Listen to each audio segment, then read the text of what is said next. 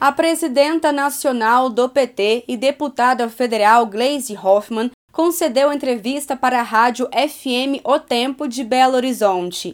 Gleisi está em Minas Gerais para conversar com a base petista e aliados sobre as eleições municipais de 2024. Venho hoje com o objetivo mais de conversar com o PT e com a nossa federação, né, os partidos que formam a federação, PV, PCdoB, falar um pouquinho sobre a situação do partido e já é, com foco na eleição de 24. A questão da organização é fundamental né, do partido e também antecedência na discussão do processo eleitoral, que é o que nós estamos fazendo agora.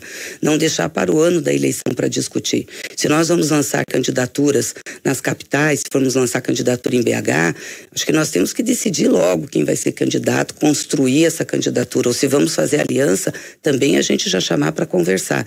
Eu acho que eh, eh, essa antecipação da, da discussão para esse ano e para a organização é importante. A CPI do MST, que vai investigar a atuação do movimento Sem Terra, também foi tema da conversa. Glaze foi indicada, junto com outros deputados, para fazer parte do grupo da Comissão Parlamentar de Inquérito, conforme anunciou o líder do PT na Câmara, deputado Zeca Dirceu. Primeiro que a gente avalia que essa CPI não deveria existir. Aliás, já tivemos uma CPI do MST, acho que foi no primeiro governo do presidente Lula, e tudo o que podia ser investigado, discutido sobre o movimento foi.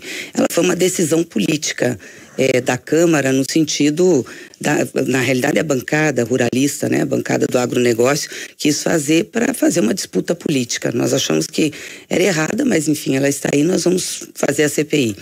O MST é o maior movimento social organizado do país e é um movimento social importante para o Brasil, não só na perspectiva da luta que eles têm da reforma agrária, ou seja, ter terras que não são produtivas sendo produtivas, mas também é, da, da, da, da produção.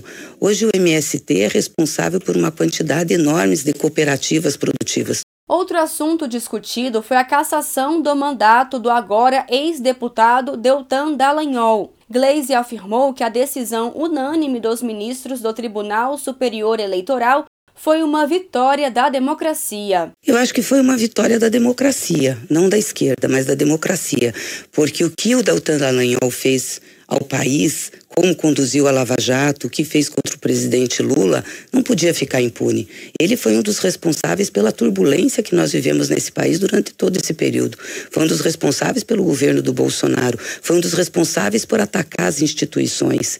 Então, agora eu acho que ele está é, tá se fazendo uma justiça, eu diria, do ponto de vista da democracia brasileira. Além destes assuntos, o atentado às sedes dos três poderes também foi destaque.